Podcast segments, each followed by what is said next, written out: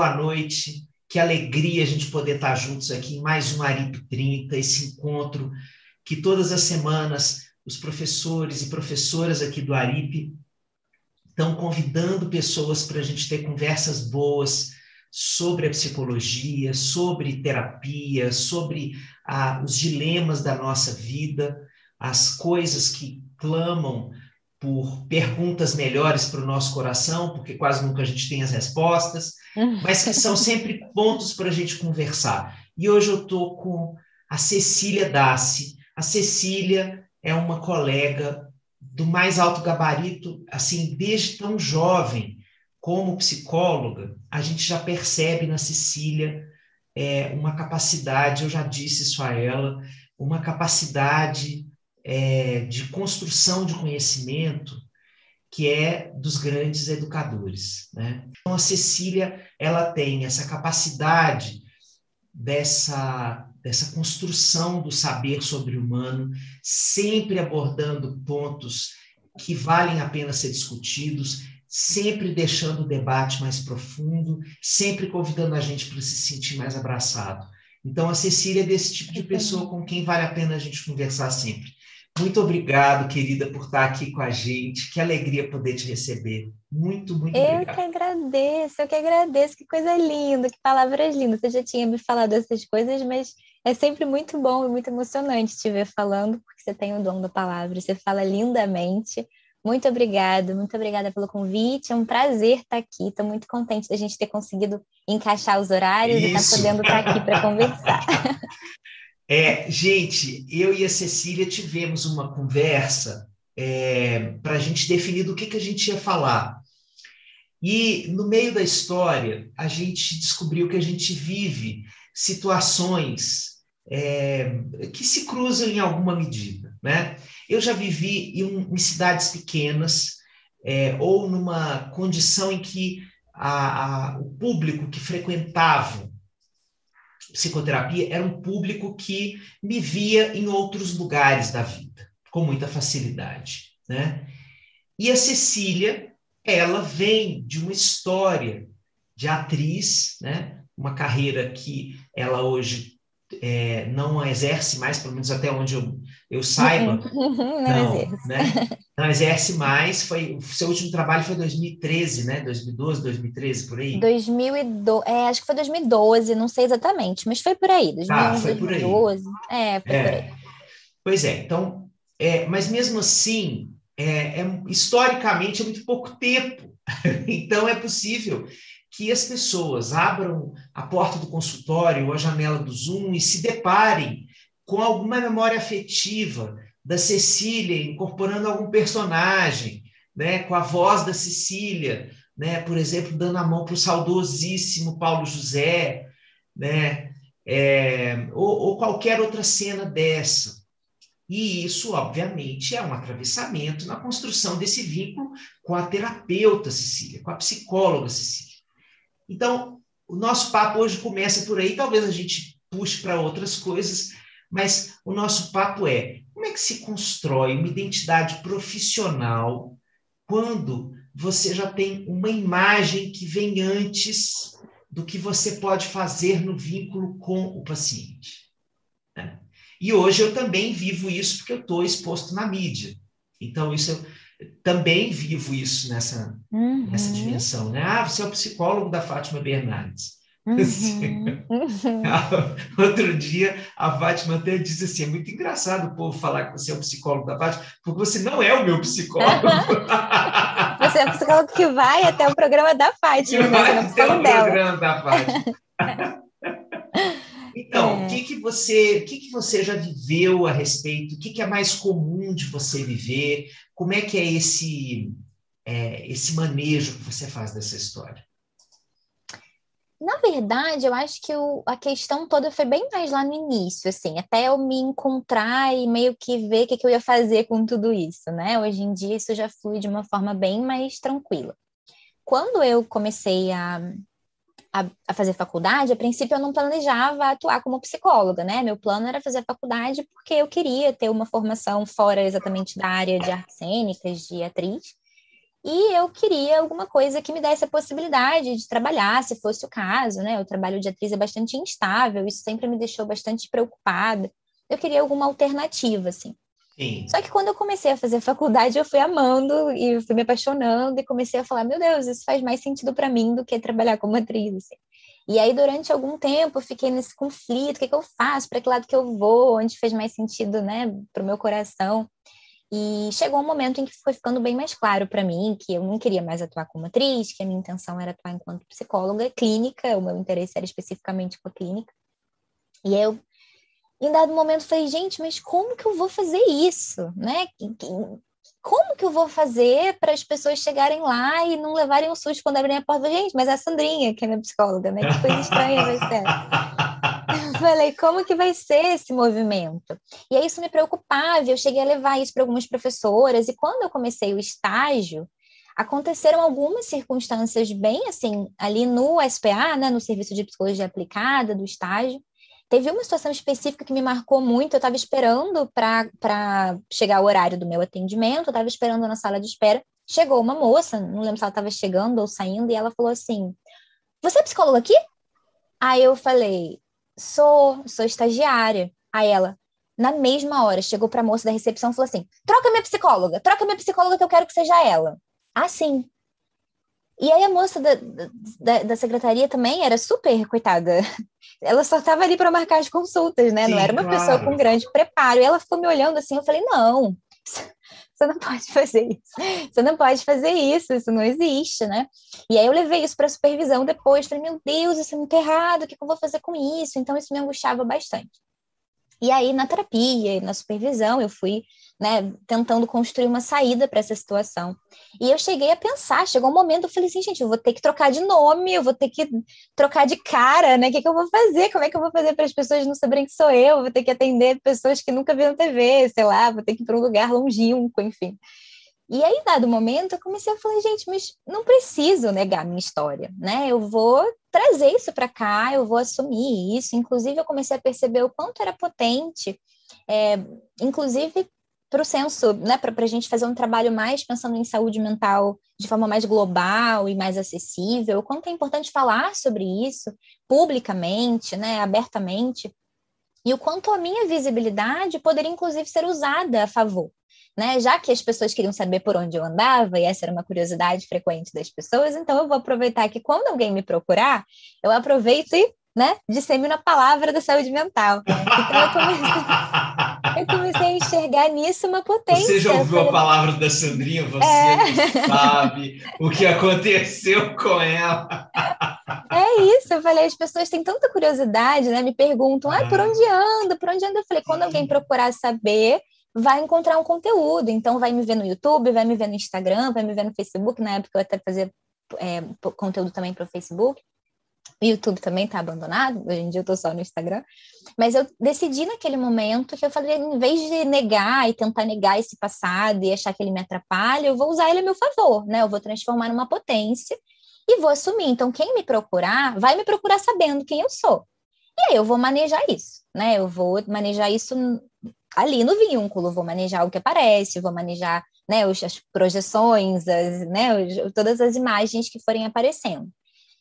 E aí, no início, eu acho que pela proximidade de tempo até mesmo, né? Pelo, pelo trabalho da TV ainda estar tá um, muito mais próximo, né? No, temporalmente falando, eu acho que eu via um pouco mais disso, assim. Eu tinha que manejar um pouco mais essas coisas, né? Eu via algumas pessoas que me procuravam que eu precisava dizer, olha, eu acho que você não está procurando uma psicoterapia, né? Eu acho que você está tá confuso para você o que, que você está buscando. Eu acho que nesse caso seria mais interessante você estar tá com uma outra pessoa que não, não vai ter isso atravessando. Então, lá no início, isso precisou ainda ser feito um pouco.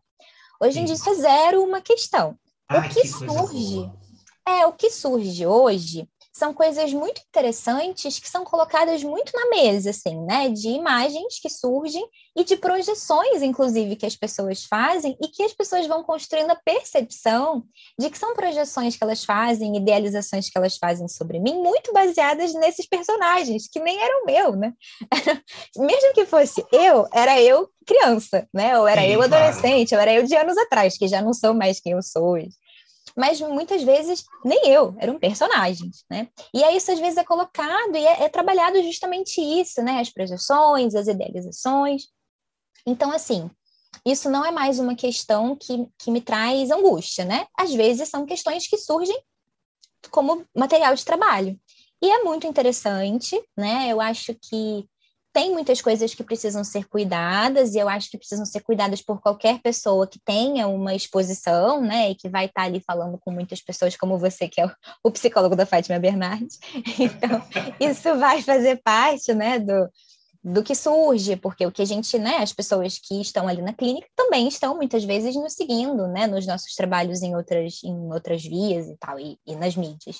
Então, a gente precisa lembrar sempre, isso é algo que eu acho muito importante, é eu jamais exponho e jamais falo algo publicamente que eu não gostaria de forma alguma que estivesse na clínica.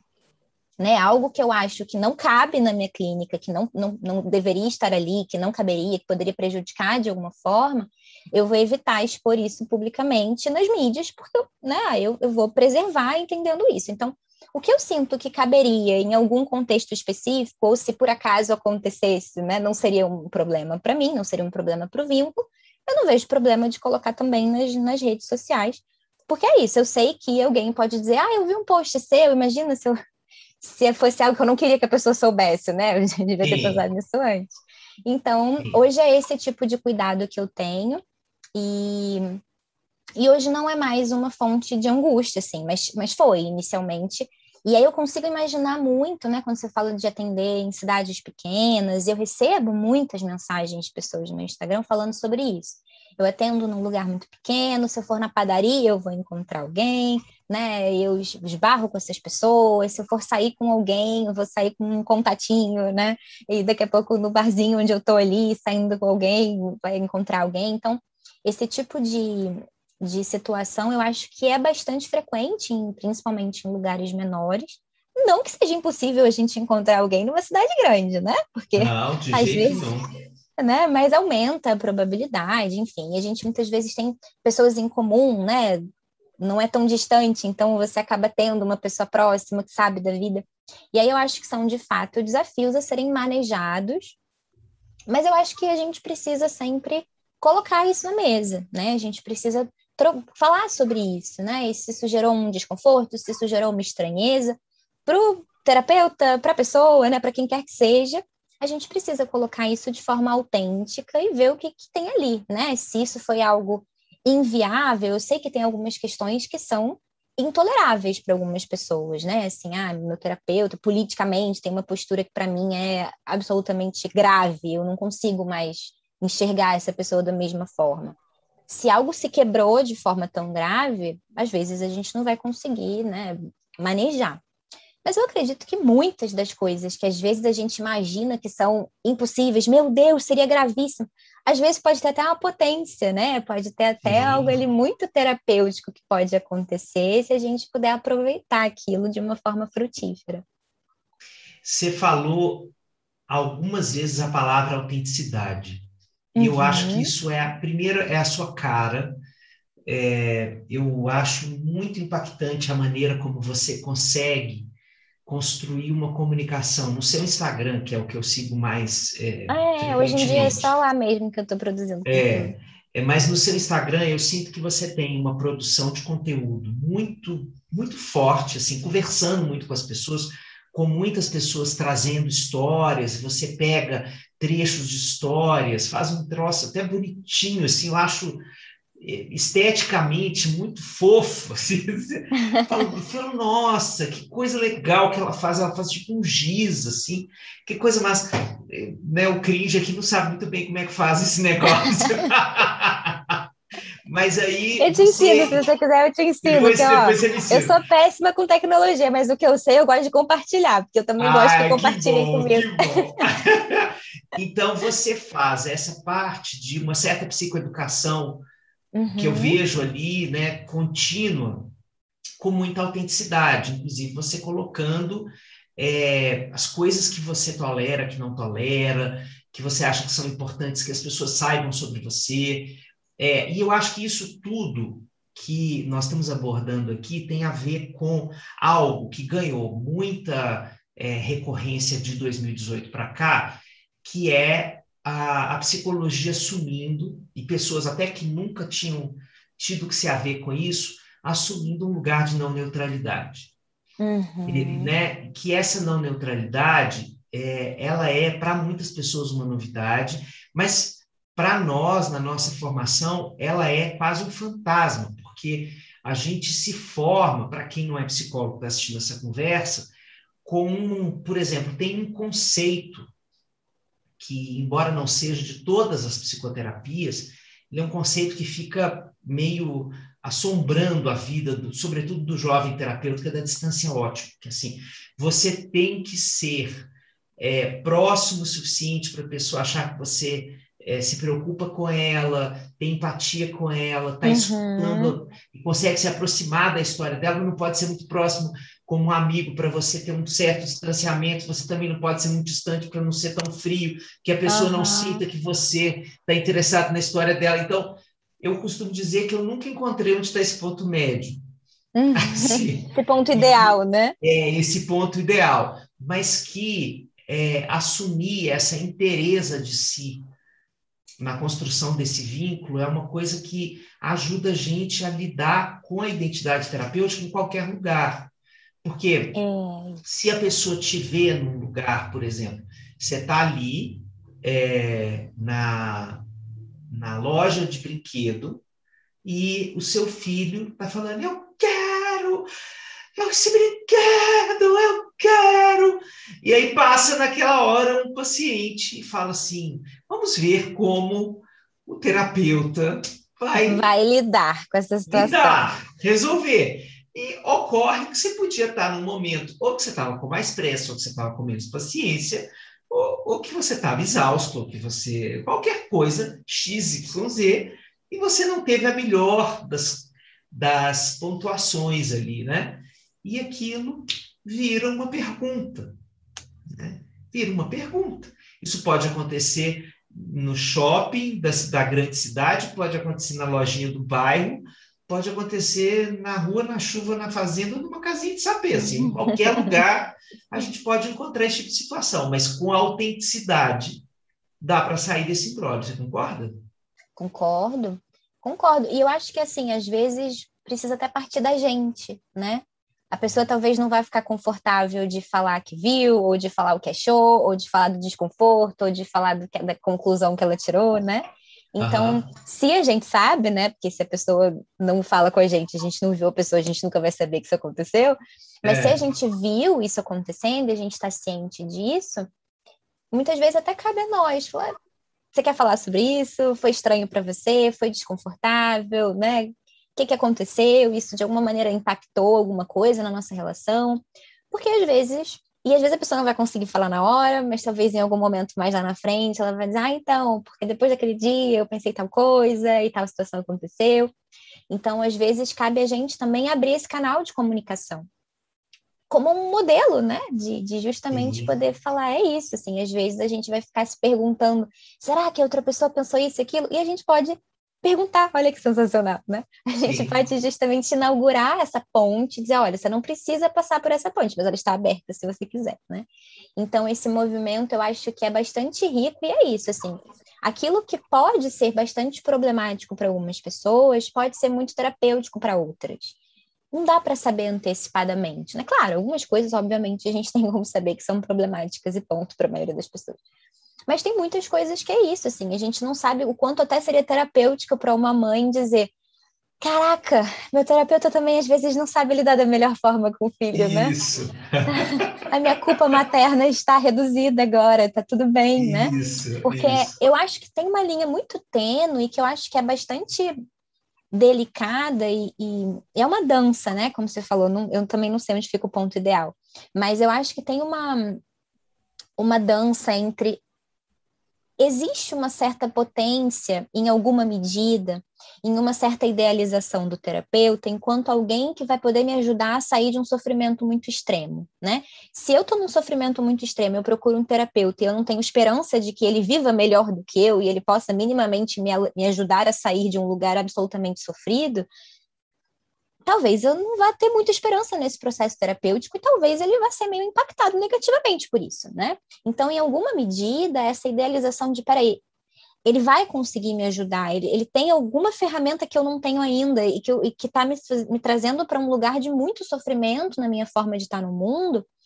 isso pode, em algum momento, ter uma potência. Mas é muito delicado e a gente tem que ficar muito atento, porque esse lugar da comparação e da idealização pode ser muito problemático para essa pessoa, né? Então a gente está sempre tendo que dançar entre um lugar de não, esse lugar de profundo sofrimento que você tá não é assim mesmo, né? Dá para ficar melhor do que tá. Existe uma forma de estar no mundo em que não é tão sofrido, tão pesado, tão insuportável.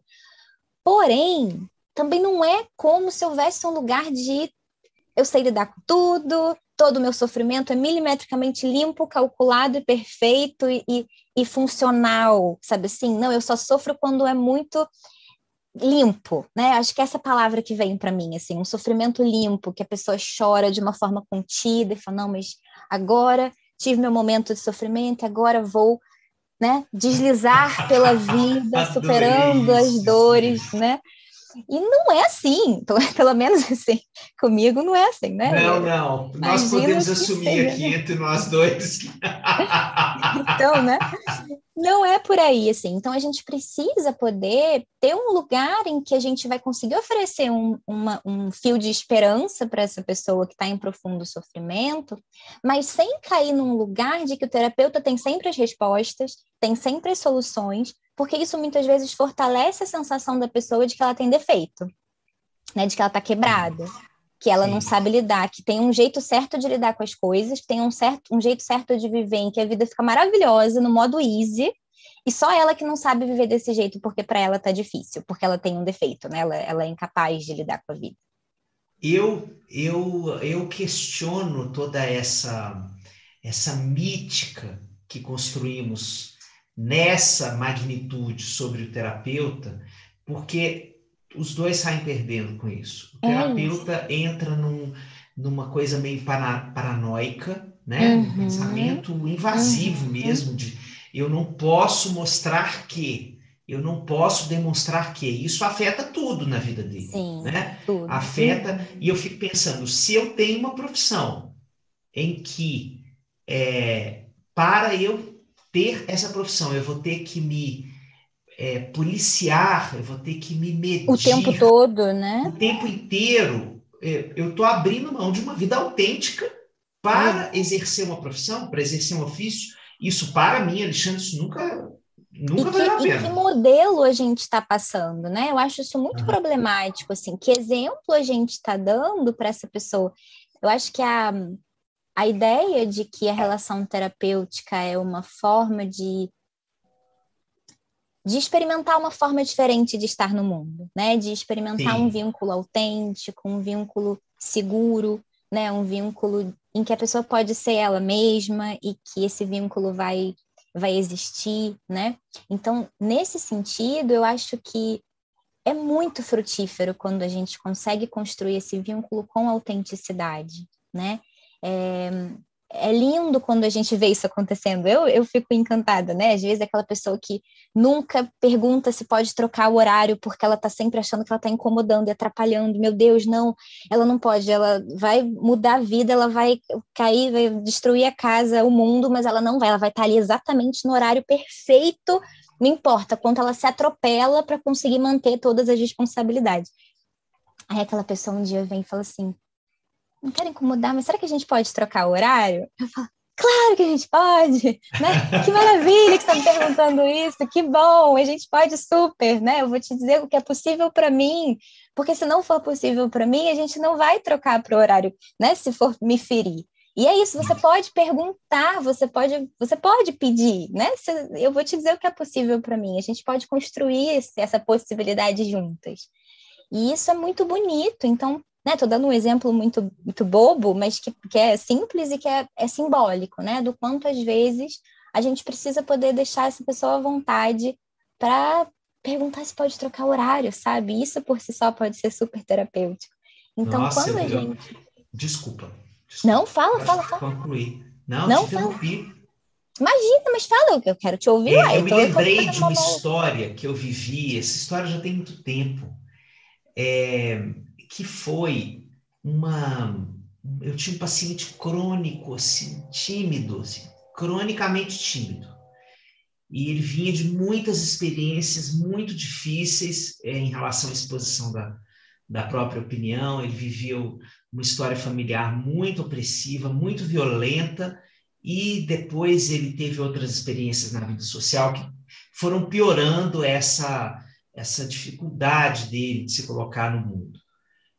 E é, depois de muito tempo juntos, assim, já devia ter, sei lá, uns dois anos que estava fazendo terapia comigo toda semana, um dia ele chega e fala com muita dificuldade. É, ele, eu, a imagem dele era quase daquele menino que, que faz assim, né? faz assim. É, queria perguntar, sabe? Uhum. Quando o menino está constrangido, assim, uhum. ele estava com essa cara. É, mas eu queria te falar, me desculpe, por favor, não me leve a mal. Fez assim, 30. Todo o preâmbulo. Do, é, todo um preâmbulo, e falou assim: é, eu queria mudar de horário. Porque é, logo depois que a gente termina a sessão aqui, eu sei que você vai dar aula. E eu dava aula da formação em terapia familiar no mesmo lugar. Então, eu saía da sessão dele e só mudava de sala na clínica ia dar aula em outro lugar. Os alunos já estavam chegando. Aí ele falou assim, porque é, eu percebo que quando vai dando a hora da aula, você me escuta pior.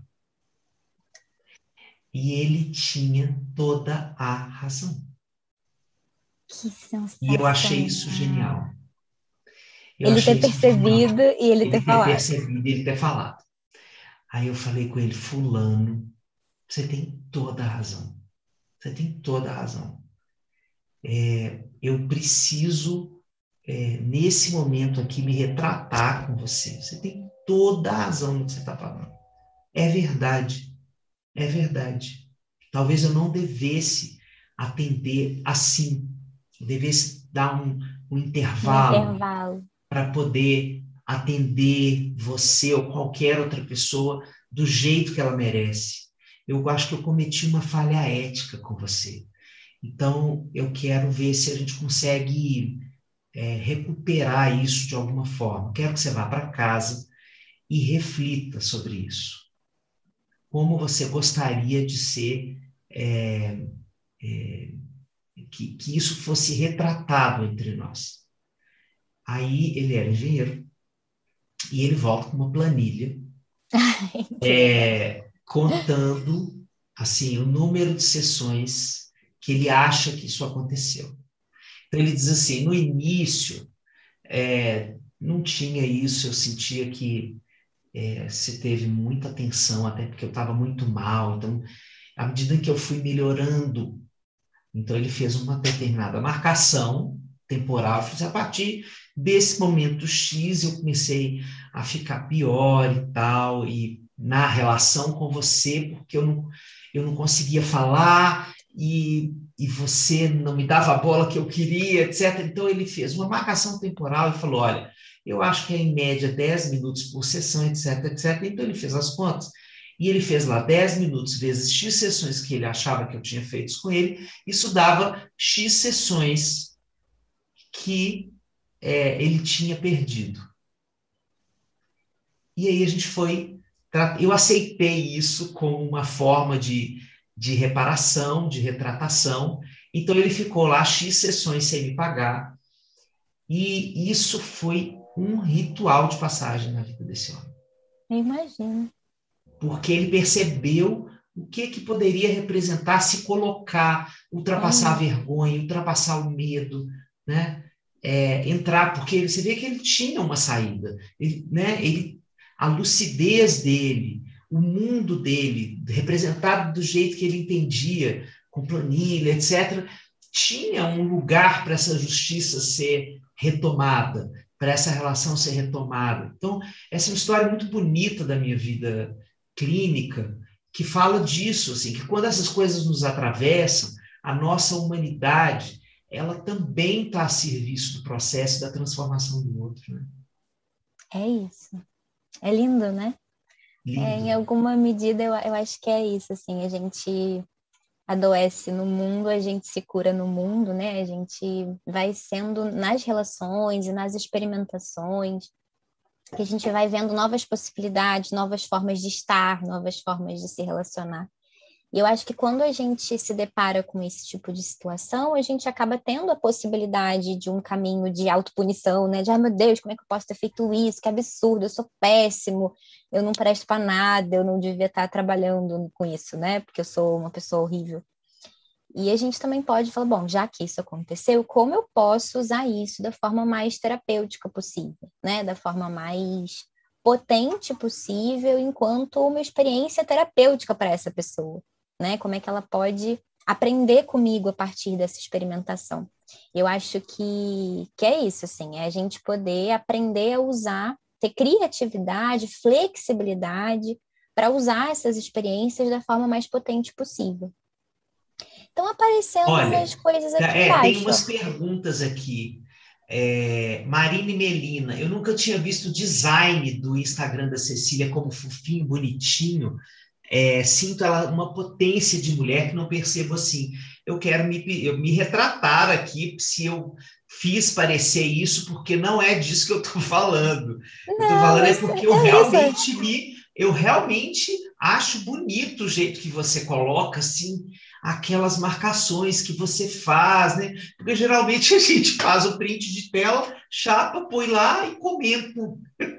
então eu Mas acho é, bonito. É isso, é a singularidade, né? Da mesma forma como algumas pessoas vão falar, nossa, uau, que potência, algumas vão falar, meu Deus, que fofo, né? E para mim falar que é bonitinho e fofo não é nada pejorativo, pelo contrário, assim, eu acho que é uma tentativa que eu faço de tornar o mais carinhoso possível, né? Eu acho que quando a pessoa me manda uma mensagem, me responde uma caixinha, enfim, a pessoa está se expondo para mim, né? Ela está falando de algo que é delicado para ela, claro.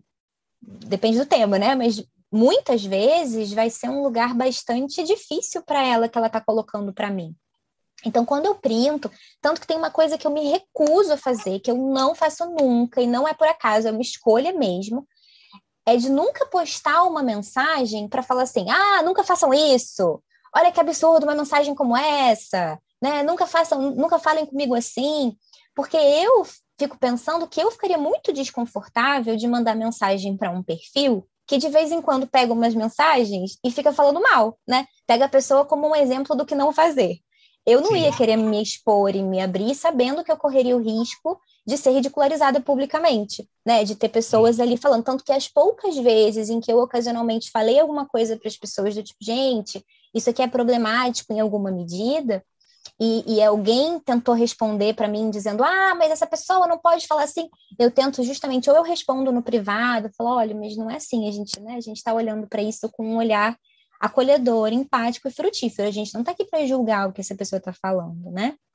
E, e é um cuidado que eu tenho muito de não criar e não incentivar esse lugar de apedrejamento virtual, né? Ah, então, eu sou muito cuidadosa e, e, muitas vezes eu tento criar uma, um, um assim, um, muito é natural mesmo, mas em alguns momentos é muito deliberada a minha escolha, sabe? De como eu vou é, é, expor, como eu vou é, chamar atenção para alguns pontos que eu acho que são importantes. Eu sei que também, Sim. se eu só coloco 25 stories seguidos, as pessoas vão passando assim, né? Então eu também é. vou destacando, falo, olha, você pode, não precisa ler tudo, mas lê pelo menos essa partezinha aqui que eu acho que vai ser legal para você, né? Eu boto Isso. ali um coraçãozinho. Então eu acho que tem muita coisa no universo da psicologia que a gente precisa falar em alguma medida, né?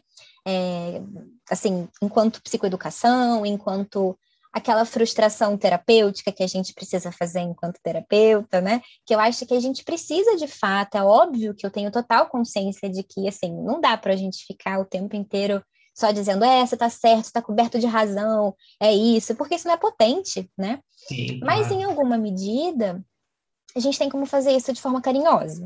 Né? A gente não precisa fazer um Capitão Nascimento que vai fazer tudo na, na, na gritaria, na, na humilhação.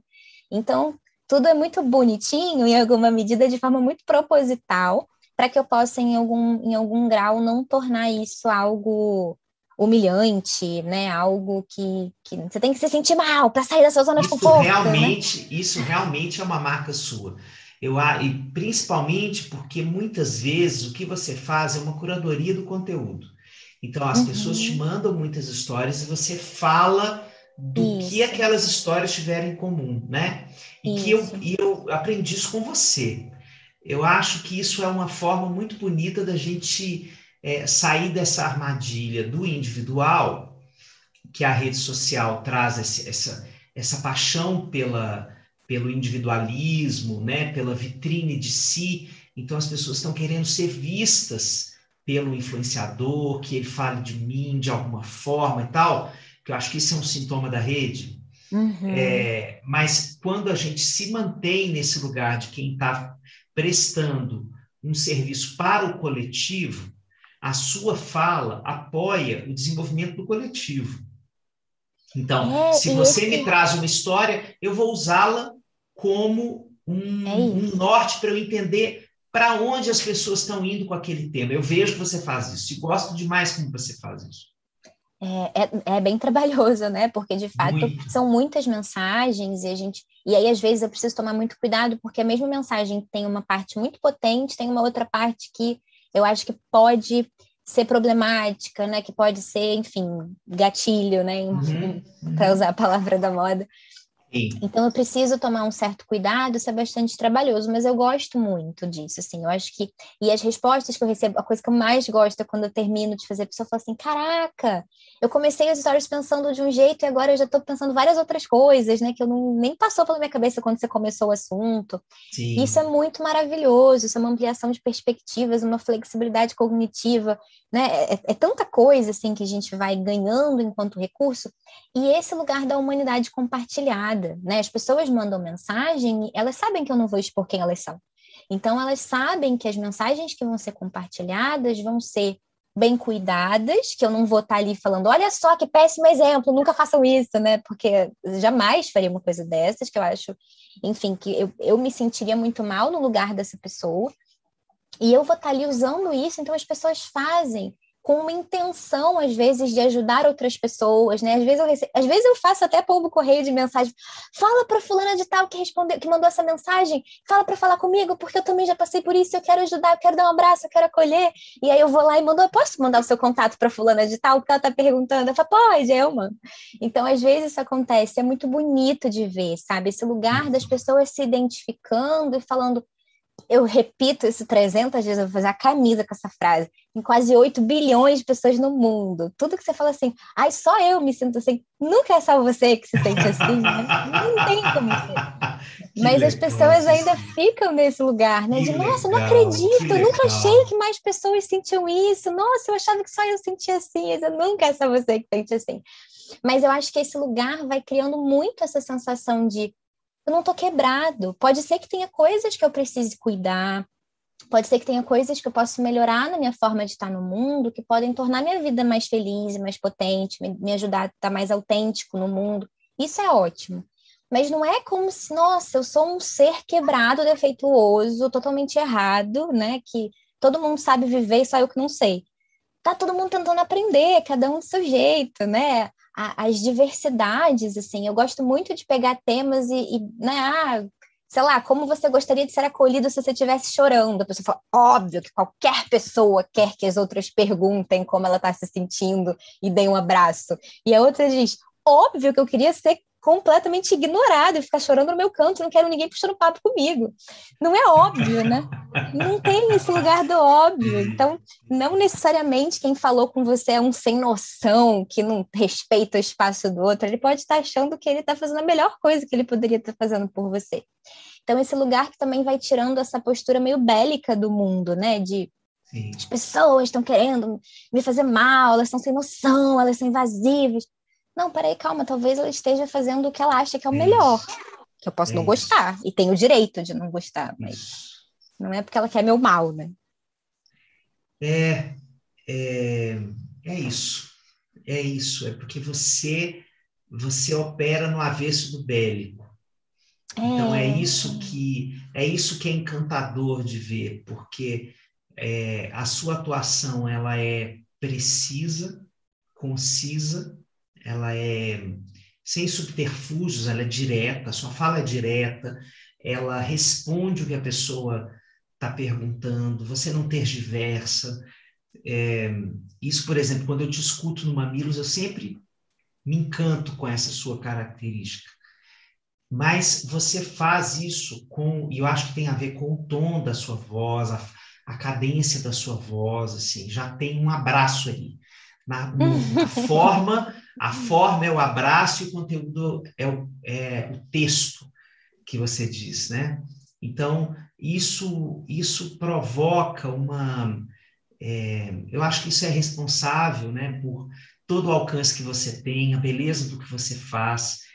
Então, a gente está chegando no final dessa conversa, obviamente com a vontade de que ela fosse um programa fixo. Dá vontade. Você falou, conversar. Ele falou assim: sempre. ah, ser 20 minutos. Eu falei, 20 minutos? Eu não consigo falar só por 20 minutos, gente, que eu falo muito.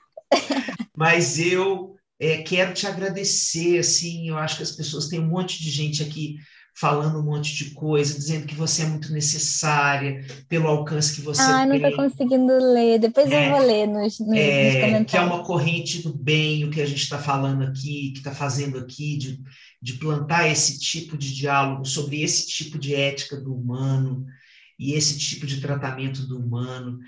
Então, muito obrigado, primeiro, por você ser como você é, uma colega que, que coloca esse tipo de, de semente no mundo, esse semente de delicadeza, de compreensão do outro, de não julgamento, uma pessoa que está a serviço do humano é, com esse nível de esforço, porque a gente sabe que não é natural em muitas situações, mesmo por, um, por uma profissional é, capacitada e já é, experiente como você, não é natural a gente, a gente precisa impor um silêncio, entender o que, sim, que a gente está sentindo, é construir uma saída para isso, né? até se aproximar do outro com a delicadeza que ele merece ser tratado. Então, isso é, é uma beleza dessas que você nos, nos oferta. É, eu só me vem aqui a expressão que eu amo do Chico, é, que é tempo da delicadeza. Né? Você é do tempo da delicadeza, né? que ele canta lá no Todo Sentimento.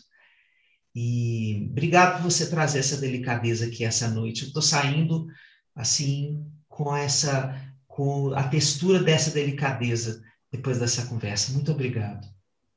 Eu acho que a vida já tem tanta dureza, né? Assim, acho que e, e muitas que realmente não são evitáveis, né? Que são parte uhum. da experiência humana mesmo. Então, Acho que quando é possível a gente construir um lugar de mais acolhimento, esse quentinho no coração, né? Que é o que me guia, assim, é poder trabalhar nesse lugar que a gente vai, mesmo nas horas duras, mesmo nas questões mais difíceis, que a gente possa estar tá ali atuando para honrar nossos valores e estar tá com o nosso quentinho no coração ali acontecendo e presente, né? Para nos autoacolher, para acolher os outros. Então, é claro que isso também, né? E aí, falando do lugar da idealização que não é potente para ninguém, não é assim o tempo todo. E como você falou, acho que isso é muito bom, assim, né? É uma escolha, é uma escolha deliberada, é uma, é uma decisão constante que às vezes não é possível, porque humana sou, né?